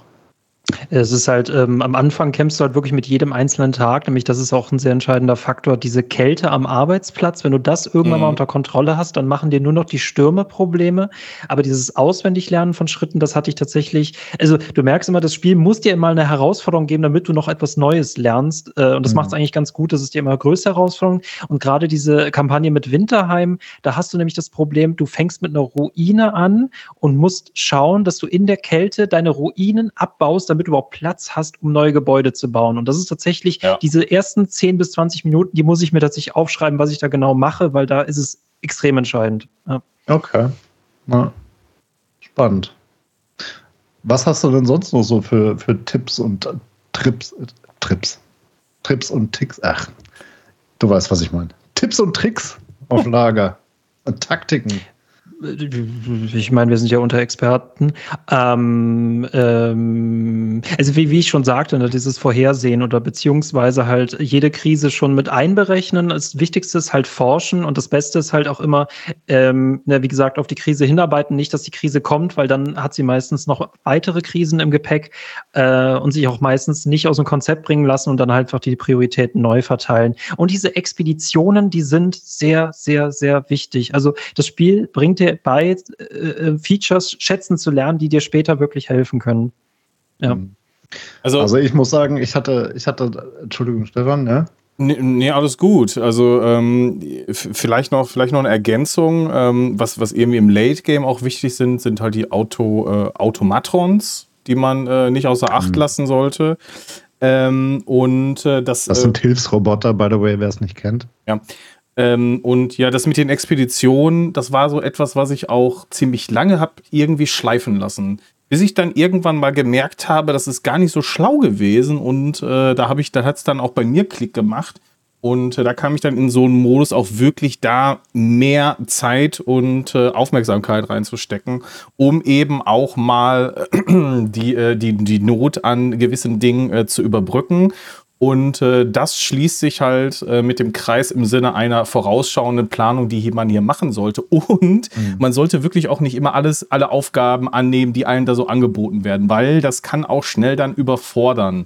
Ähm, das äh, muss man, so, sollte man auch immer im Blick haben und muss man auch, man muss nicht alles lösen in diesem Spiel. Das ist zwar so, aber da gibt es auch eine Trophy zu. ich muss das schaffen, denn es gibt eine Trophäe dafür. Ja, ja. Auch interessanter Ansatz, ja. Ja, also, ähm, ich gehe meistens wirklich so ran, dass ich mir ähm, zumindest bei diesem Spiel, ich, hab's, ich gehe meistens so ran, dass ich es einfach erstmal spiele. Und wenn ich dann merke, okay, die ersten Stunden passiert ja relativ wenig ähm, in der rechten oberen Ecke, dann gehe ich meistens noch mal kurz raus und blätter mal ganz kurz über die Trophäen, was ich hier eigentlich alles tun muss. Und so ist es dann eben bei Frostpunk ähm, auch passiert, dass ich dann gesehen habe, okay, du musst jetzt auf den Expeditionen die ganzen Leute einsammeln und suchen. Ähm, du musst die Anforderungen, die an dich gestellt werden, äh, musst du alles schaffen. Und das waren so ein paar Sachen, die, die merke ich mir dann. Und dann habe ich gesagt, okay, dann, dann ist das was, was du machen solltest. Und bei den Expeditionen, ähm, was ich da, die sind ja, ähm, in gewisser Hinsicht ähnlich aufgebaut wie bei Endzone auch. Ne? Also ich sehe da eine gewisse Parallele, muss aber sagen, dass hier haben sie mich nicht gestört. Im ähm, Gegenteil, hier fand ich, ähm, sind es abwechslungsreiche Story-Elemente, die vor allen Dingen insofern nicht nur storytechnisch Sinn machen, sondern auch einen ganz, ganz erheblichen Nutzen bringen. Nämlich du hast ja Außenposten, die du auch bauen kannst ähm, und die bringen dir ungemein viel. Ich erinnere da an Tesla City und da musste ich ja mehrfach schmunzeln. Ähm, das ist so eine Expedition, die geht schon relativ weit raus. Die nennt sich Tesla City und in Tesla City hast du ähm, die Möglichkeit, Dampfkerne ähm, pro Tag einen Dampfkern zu bekommen. Und Dampfkerne, das ist ja ein, ein ganz, ganz seltenes Gut, zumindest am Anfang. Ähm, und du brauchst sie für äh, Fabriken, du brauchst sie für die ähm, Ausbaustufen der Rohstoffe, die unendlich dann da sind. Ähm, also für, für das Bohrloch, wo du unendlich Holz kriegst, für die ähm, Kohleminen, die dann unerschöpflich sind, oder auch eben für die Automatons, die ähm, mechanischen Helfer. Ähm, und wenn du Tesla, die, die, die Tesla City dann angebunden hast als Außenposten, Posten, dann kriegst du eben einen pro Tag. Und das Lustige ist, eine Stadt daneben, wenn du die dann ähm, ähm, erkundest, dann wird dir eine kleine Geschichte erzählt, da musste ich auch wieder schmunzeln nämlich der irre gewordene Anführer von Tesla City. So geht das irgendwie los. Und das, da musste ich schon ein bisschen schmunzeln, weil so gewisse Parallelen gibt es da ja dann doch mit der realen Welt auch. Ist, ich ich, ich, ich habe ich hab wahrscheinlich jetzt schon hunderte an Textevents gelesen ne, und was meine ganze Bevölkerung irgendwie an Hilfe von mir braucht. Aber ich werde es nie vergessen, gerade so dieser letzte Sturm der Hauptkampagne, wo ja äh, auch Temperaturen von minus 200 Grad erreicht werden. Und das wird ja natürlich vom Soundtrack auch super eingefangen äh, mit dem Titel Die Stadt muss überleben. Das ist ein wirklich sehr, sehr emotionaler und toller Moment. Und es gibt dieses eine Textevent kurz vorm Sturm, dass ein Vater sagt, ja, aber ich muss noch nach draußen meine Tochter suchen, darf ich gehen? Und man kann ihn natürlich sagen, nee, du bleibst hier. Man kann ihn aber auch losschicken. Und es ist einfach schön, wenn er noch so mitten im Sturm dann auftaucht, ach übrigens, ich habe sie gefunden, danke, dass du mich hast gehen lassen. Oh, ich ja. finde es schön, dass diese eine Geschichte so, ach, so ein Leuchtfeuer für den ganzen Start hat. Ja. das, das stimmt, da gebe ich dir recht, wobei ähm, das war zugleich, also nicht bei dieser, genau dieser Story, sondern ähm, diese Story gibt es ja mehrfach. Ne? Also es gibt ja immer so wieder solche ja, ja. Entscheidungen, so ähnliche. Und das war dann nach gefühlt nach dem vierten oder fünften Mal so ein bisschen again, weil es gibt eigentlich nur eine richtige Antwort, die du dann nachher auch gedankt bekommst. Das läuft ja immer wieder auf selbe raus. Und ähm, da ist es relativ klar eigentlich, was du, wie du dich da entscheiden musst. Ne? Und das, das fand ich so ein bisschen schade. Da, da hätte ich mir so ein bisschen so einen gewissen Twist oder so eine gewisse Herausforderung auch in der Story mal gewünscht.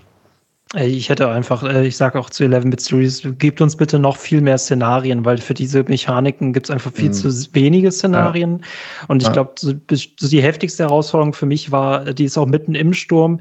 Äh, man muss entscheiden, halt 60 Bewohn BewohnerInnen halt zu opfern, mhm. damit halt weiter Kohle produziert wird. Und ich habe es bis heute nicht, also ich habe es bis heute nicht über mich gebracht, das war einfach zu sagen, nee, die dürfen überleben.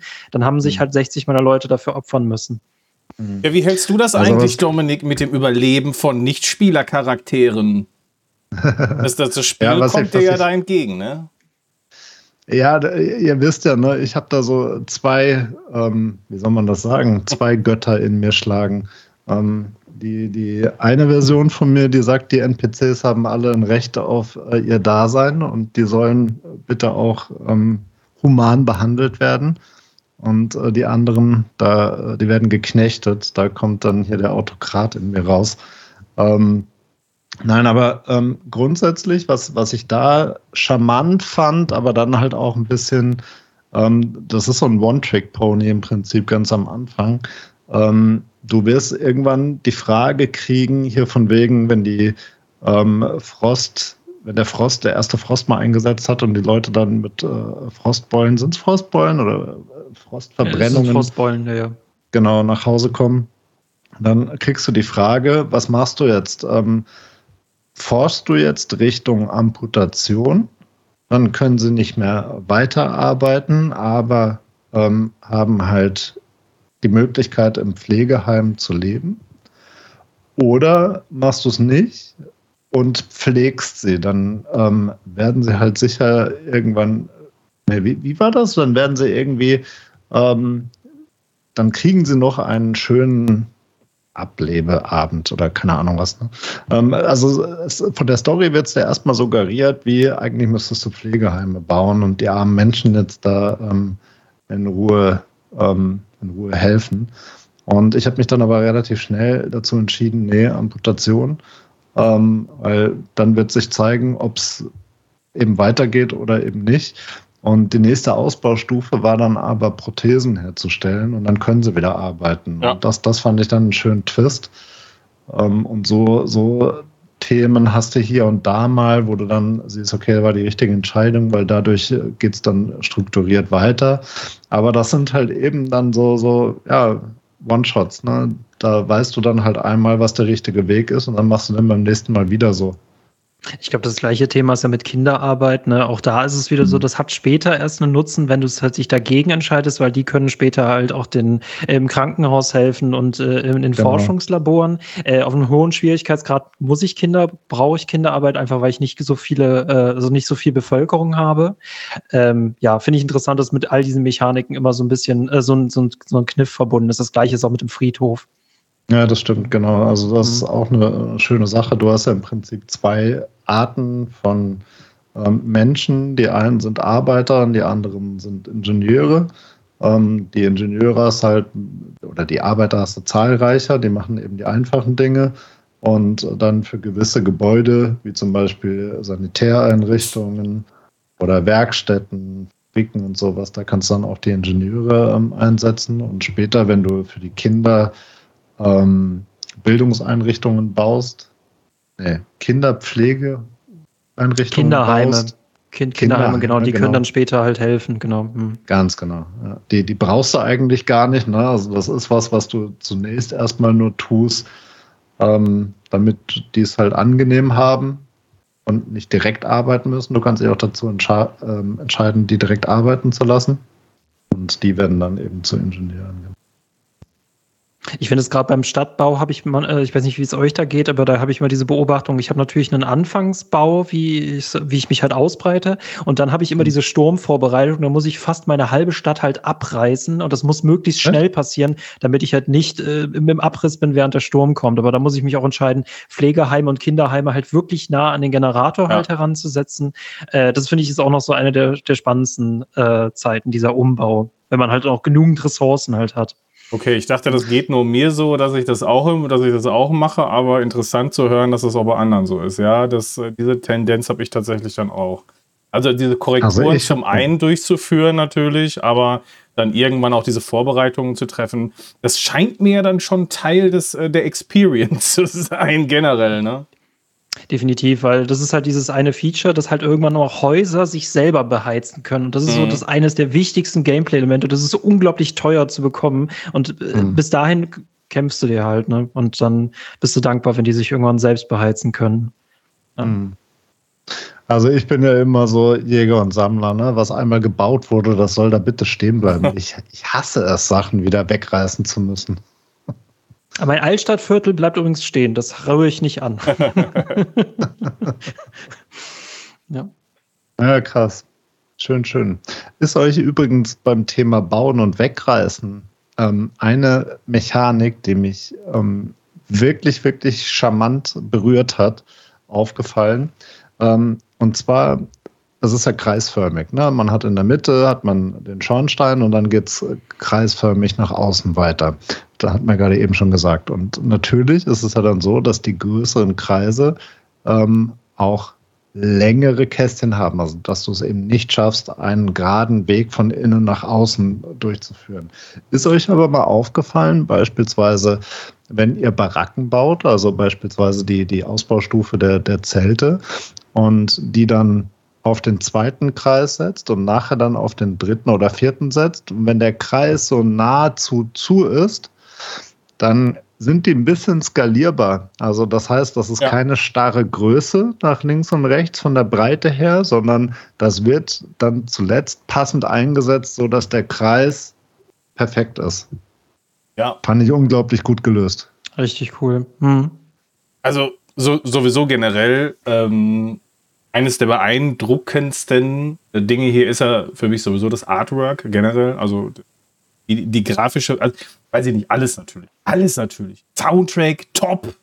Die, äh, der, der Puls, der hochgetrieben wird, natürlich. Äh, du bist ja ein Getriebener und äh, auch, ähm, will es jetzt nicht Wuselfaktor nennen, das hört sich zu, ähm, zu niedlich an, aber äh, da kommt natürlich, äh, man geht schon doch ins Detail rein. Für mich hätte da sogar noch ein bisschen mehr Detail sein können. Ich bin mal sehr hm, gespannt, definitiv. ob das noch, äh, ob in Frostpunk 2 man da noch ein bisschen mehr sehen kann und äh, wie das umgesetzt ist. Ich versuche mich ja, ich weiß nicht, ob es ein Fehler ist, aber ich versuche mich ja wirklich sehr fernzuhalten von jeglicher Art von Spoiler zu Frostpunk Spoiler. 2. Was hm. denn? Naja, Spoiler. Ja, weil ich will das eigentlich nicht, weil ich will dieses Spiel wirklich mhm. so möglichst frei wie möglich äh, erleben können. Und ich weiß, es wird schwierig, je näher dann natürlich äh, der Release äh, kommt. Aber es gibt so ein paar Dinge natürlich, auf die ich mich sehr freuen würde, wenn sie kommen. Ich denke mal, jeder hat hier irgendwelche Punkte. Äh, ich weiß nicht, ob wir jetzt schon dazu kommen äh, sollen, aber äh, ich will auf, wir sollten auf jeden Fall noch darüber sprechen, was wir uns denn vorstellen für Frostpunk 2. Und ich habe da auf jeden Fall ein bisschen was auf der Liste. Habe ich auch, aber bevor wir das machen, vielleicht gerade noch mal ganz kurz ein, ein Element, was du gerade so hoch gelobt hast, was ich auch wirklich richtig gut gelöst finde, ist ja, wenn du Wege baust, ne, du kannst ja so, so Holzwege bauen und das ist ja auch ein, ein, ein, Teil der Arbeit, die du dann da machen musst, ne, obwohl die eigentlich schon klar vorgegeben sind und sie sich nicht direkt erschließen, warum man das tun muss, weil wenn Wärme da ist ja. und ähm, wenn, wenn die Dinge aneinander gebaut sind, dann ja, also das ist so ein bisschen so eine Mechanik, wo ich schon ein Fragezeichen dran habe, muss die dann wirklich sein? Aber was ich da unglaublich charmant gelöst finde, ist halt, wenn du zum Beispiel nicht direkt in den nächsten Kreis baust, sondern an den äußeren Rand irgendwas baust, zum Beispiel für Holzabbau oder eine Sammelstelle oder sowas. Und du baust da dann so einen, so einen geraden Weg hin dann können sich die Menschen, je nachdem, woher sie kommen aus den Kreisen, ja auch den direkten Weg durch den Schnee suchen und bahnen sich dann so den, den Weg dahin. Und das finde ich so schön oh, ja. gelöst. Und dann eben auch, wenn sie nach Hause gehen und die Nacht einkehrt, dass das dann eben wieder langsam zuschneit und verwehst. Das ist, das ist richtig cool einfach. Ne?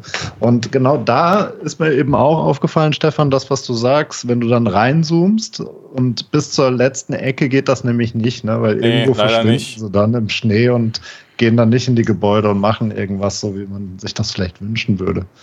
Und was, was den Soundtrack angeht, ähm, ehrlich gesagt, ähm, war ich dann nicht begeistert von. Also da, da gab es andere Spiele, die mich da deutlich, deutlich mehr gecatcht haben.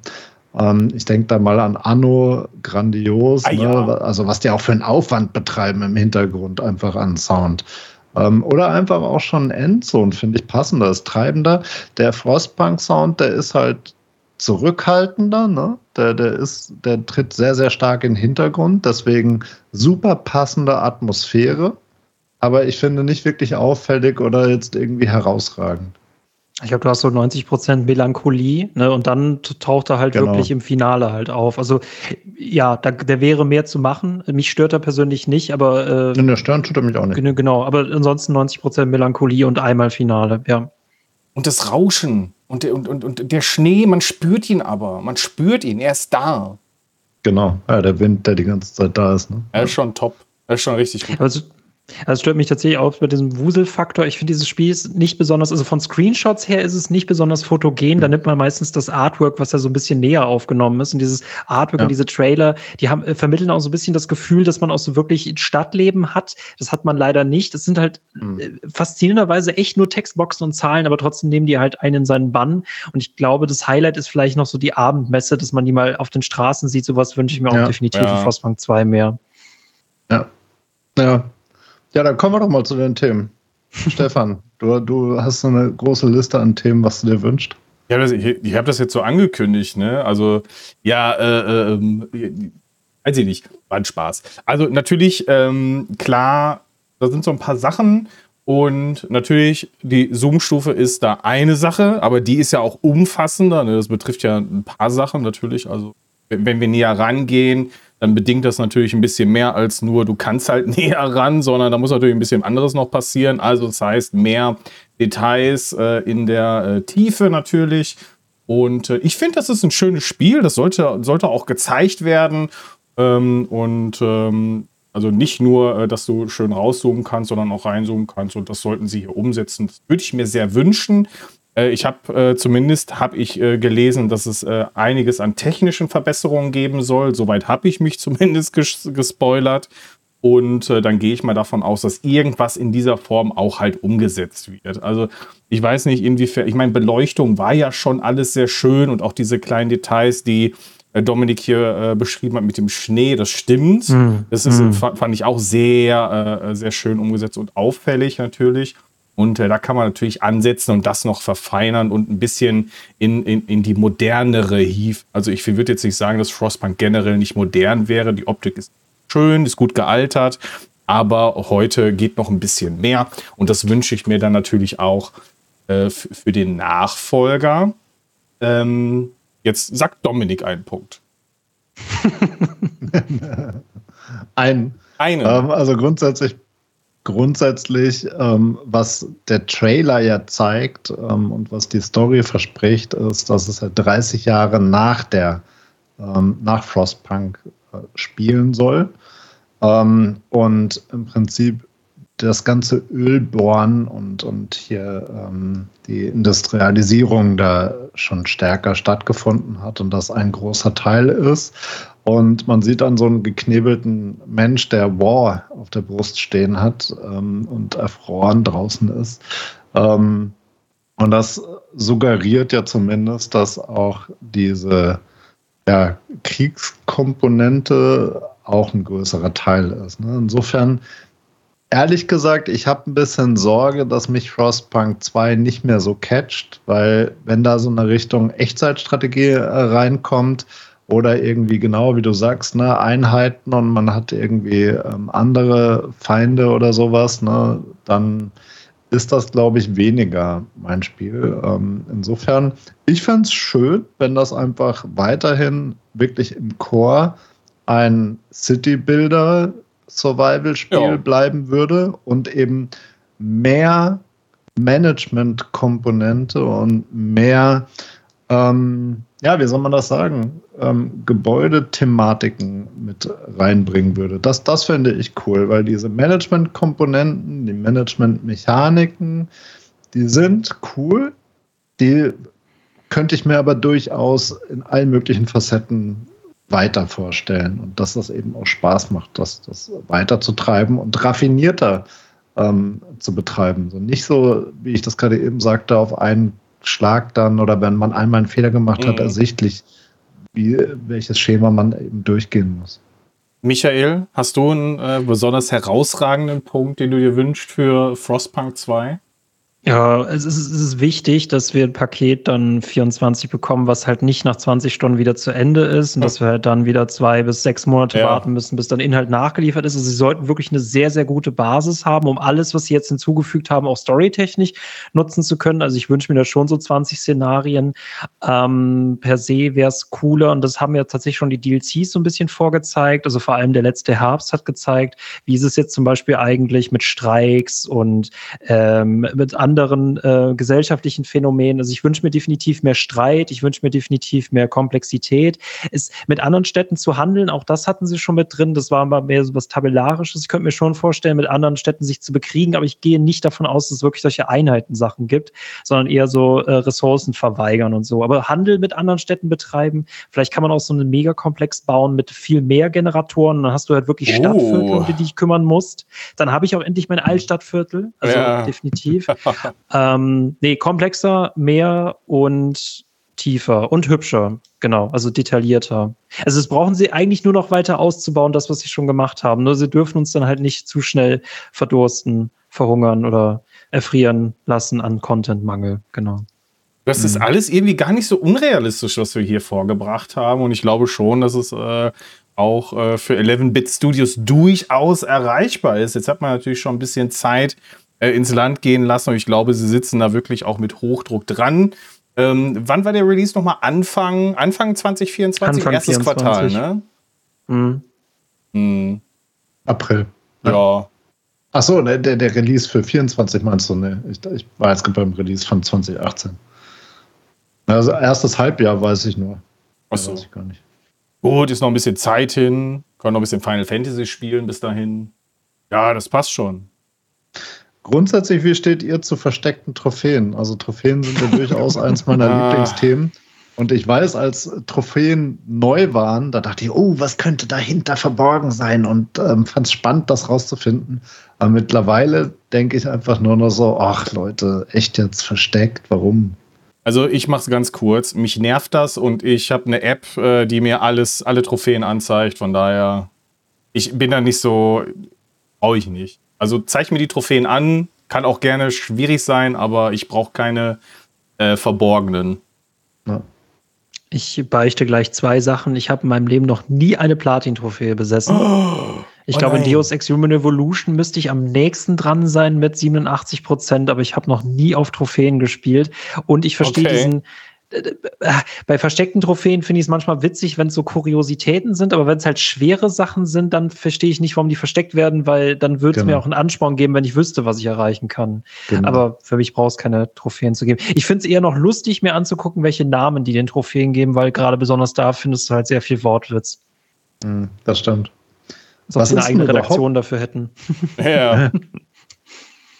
Was ist denn überhaupt dein, ähm, deine Hauptplattform? Haben wir noch gar nicht besprochen. Äh, PlayStation tatsächlich. Oh. PlayStation, genau. Strategie tatsächlich eher PC. Auf dem PC spiele ich nur Strategie und alles andere spiele ich halt auf der PlayStation. Also ihr, ihr, könnt das jetzt nicht sehen, alle, die nur zuhören, aber äh, der, der liebe Michael hat auch äh, PlayStation 2 Spiele im Hintergrund.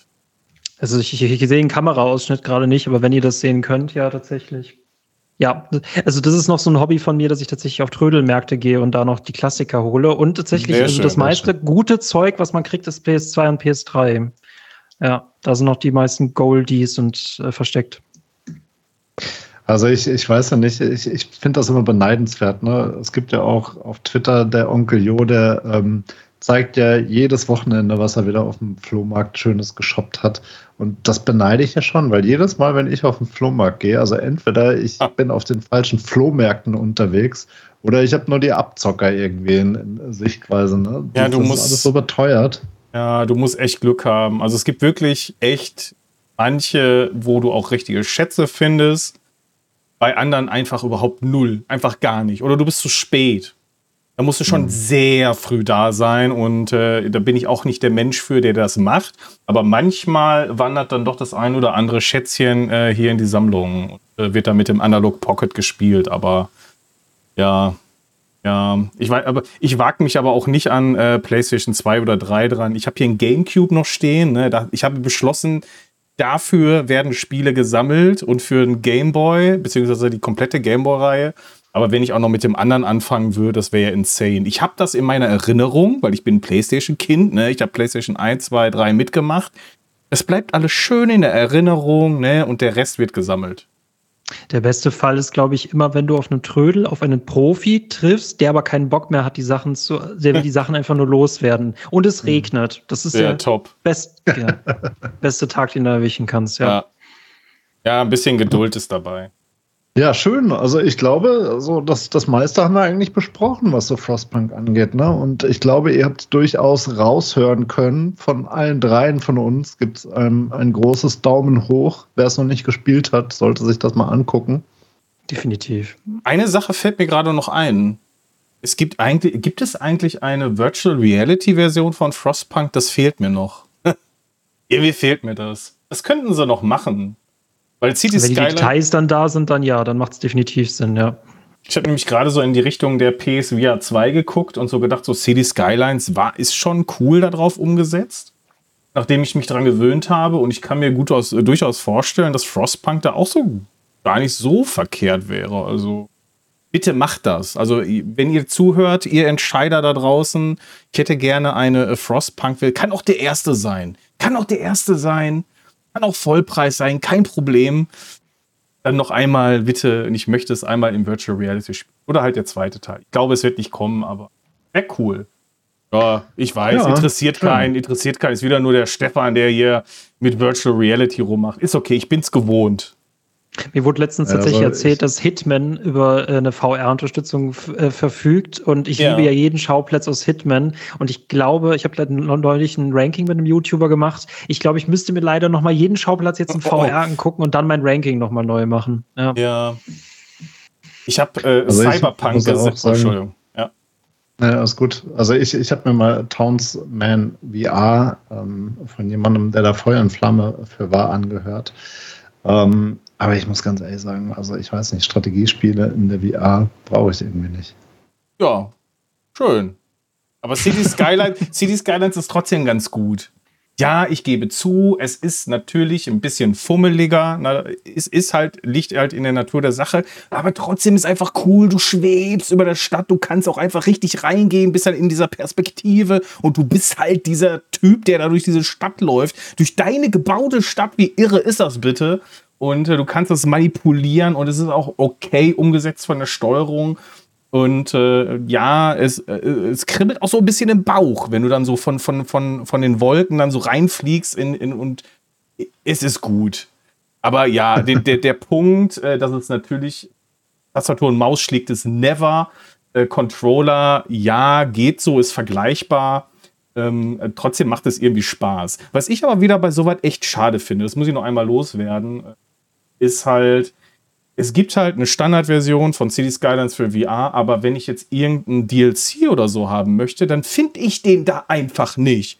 Und warum ist das denn bitte so? Warum kann ich, kann es denn nicht, eine, nicht? Ja, was soll das denn? Aber dann kann es doch eine Add-on-Version geben, die ist halt VR und greift auch meine DLCs zu. Aber nö, ist nicht der Fall. Also wahrscheinlich kommt das nie ja, City Skylines hat genug Content, das passt auch schon so, aber es hat mich sehr enttäuscht, muss ich sagen, dass eben kein wirklicher DLC da auch noch verfügbar ist. So, jetzt habe ich das auch noch mal losgeworden.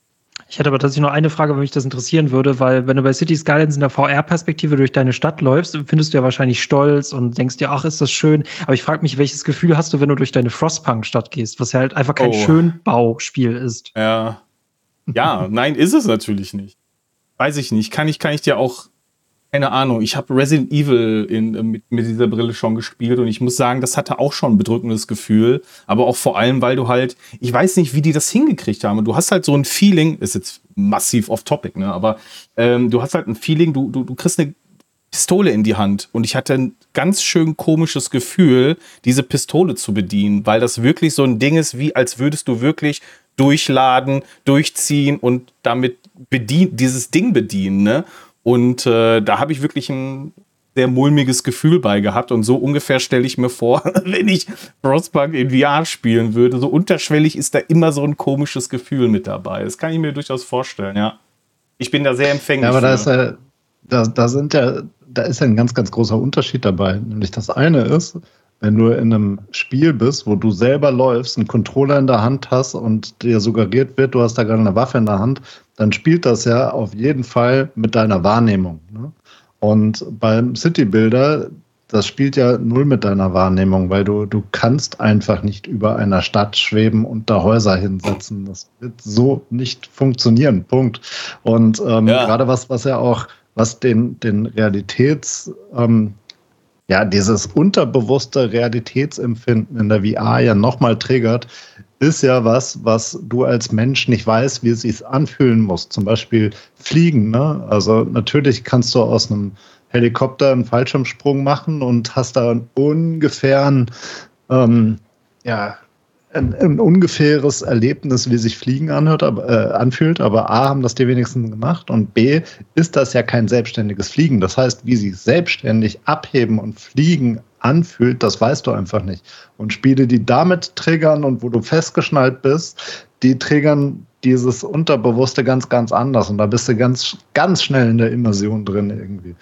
Ähm, und das finde ich bei VR unglaublich spannend, äh, was, was dich halt vollkommen einnimmt. Ähm, aber das sehe ich bei Strategiespielen in der VR einfach nicht. Du hast doch auf der Gamescom, hast du dich doch in so einen, war das Virtual Reality oder war Formel das? 1 Racer. War das auch das mit? war VR. Ja, ah, ja, ja. Das ist auch krass. Und da ist es halt auch wieder so, ne, dadurch, dass du in einem Cockpit sitzt mit einer richtig guten Hydraulik, mit einem richtig guten Rennsitz, mit einer mhm. richtig, richtig guten, so einer super starken Lenkung, dass mir der Daumen wehgetan hat, als es mir einmal hier gedreht hat. Ähm, da funktioniert das eben auch, weil du weißt, wie sich Fahren anfühlt. Du kriegst die Geschwindigkeit nicht mit, das ist ein Manko, mhm. aber dadurch, dass du den Fahrtwind auch hattest, ähm, ist das schon sehr nah dran. Wenn sie jetzt noch hinkriegen würden, das Bremsen und äh, die Geschwindigkeit, also die G-Kräfte da besser abzubilden, dann wäre das unglaublich. Sehr schön. Also, wir haben ja doch eine Meinung über VR. Cool. ja, sehr gut. Ähm, das soll es gewesen sein, denke ich, äh, zu Frostpunk. Ähm, hört mal beim lieben Michael dabei in äh, rein in seinen Podcast Coffee, Cake und Games. Ähm, denn wir werden auch unser Lieblingsspiel, Stefan und ich, ähm, bei Zeiten bei dir abbilden. So freue ich mich drauf. Was vereinbart. Seid ihr herzlich zu ja, eingeladen. Bin ich sehr gespannt. Cool. Ja, dann, wie immer, schönen Tag, schönen Abend, schönen Mittag. Bewertet uns und schaltet wieder rein, wenn die Strategen wieder für euch da sind. Ja, auch ich wünsche euch eine gute Nacht, einen schönen Tag. Toll mit dir äh, heute den Abend verbracht zu haben. Michael natürlich wirklich ähm, auch ein, ein Herzensspiel hier auch von mir und äh, war wirklich schön, dir da auch zuzuhören. Ähm, und ich freue mich sehr, wenn wir dann demnächst bei euch zu Gast sein dürfen. Vielen Dank für den schönen Podcast, Michael.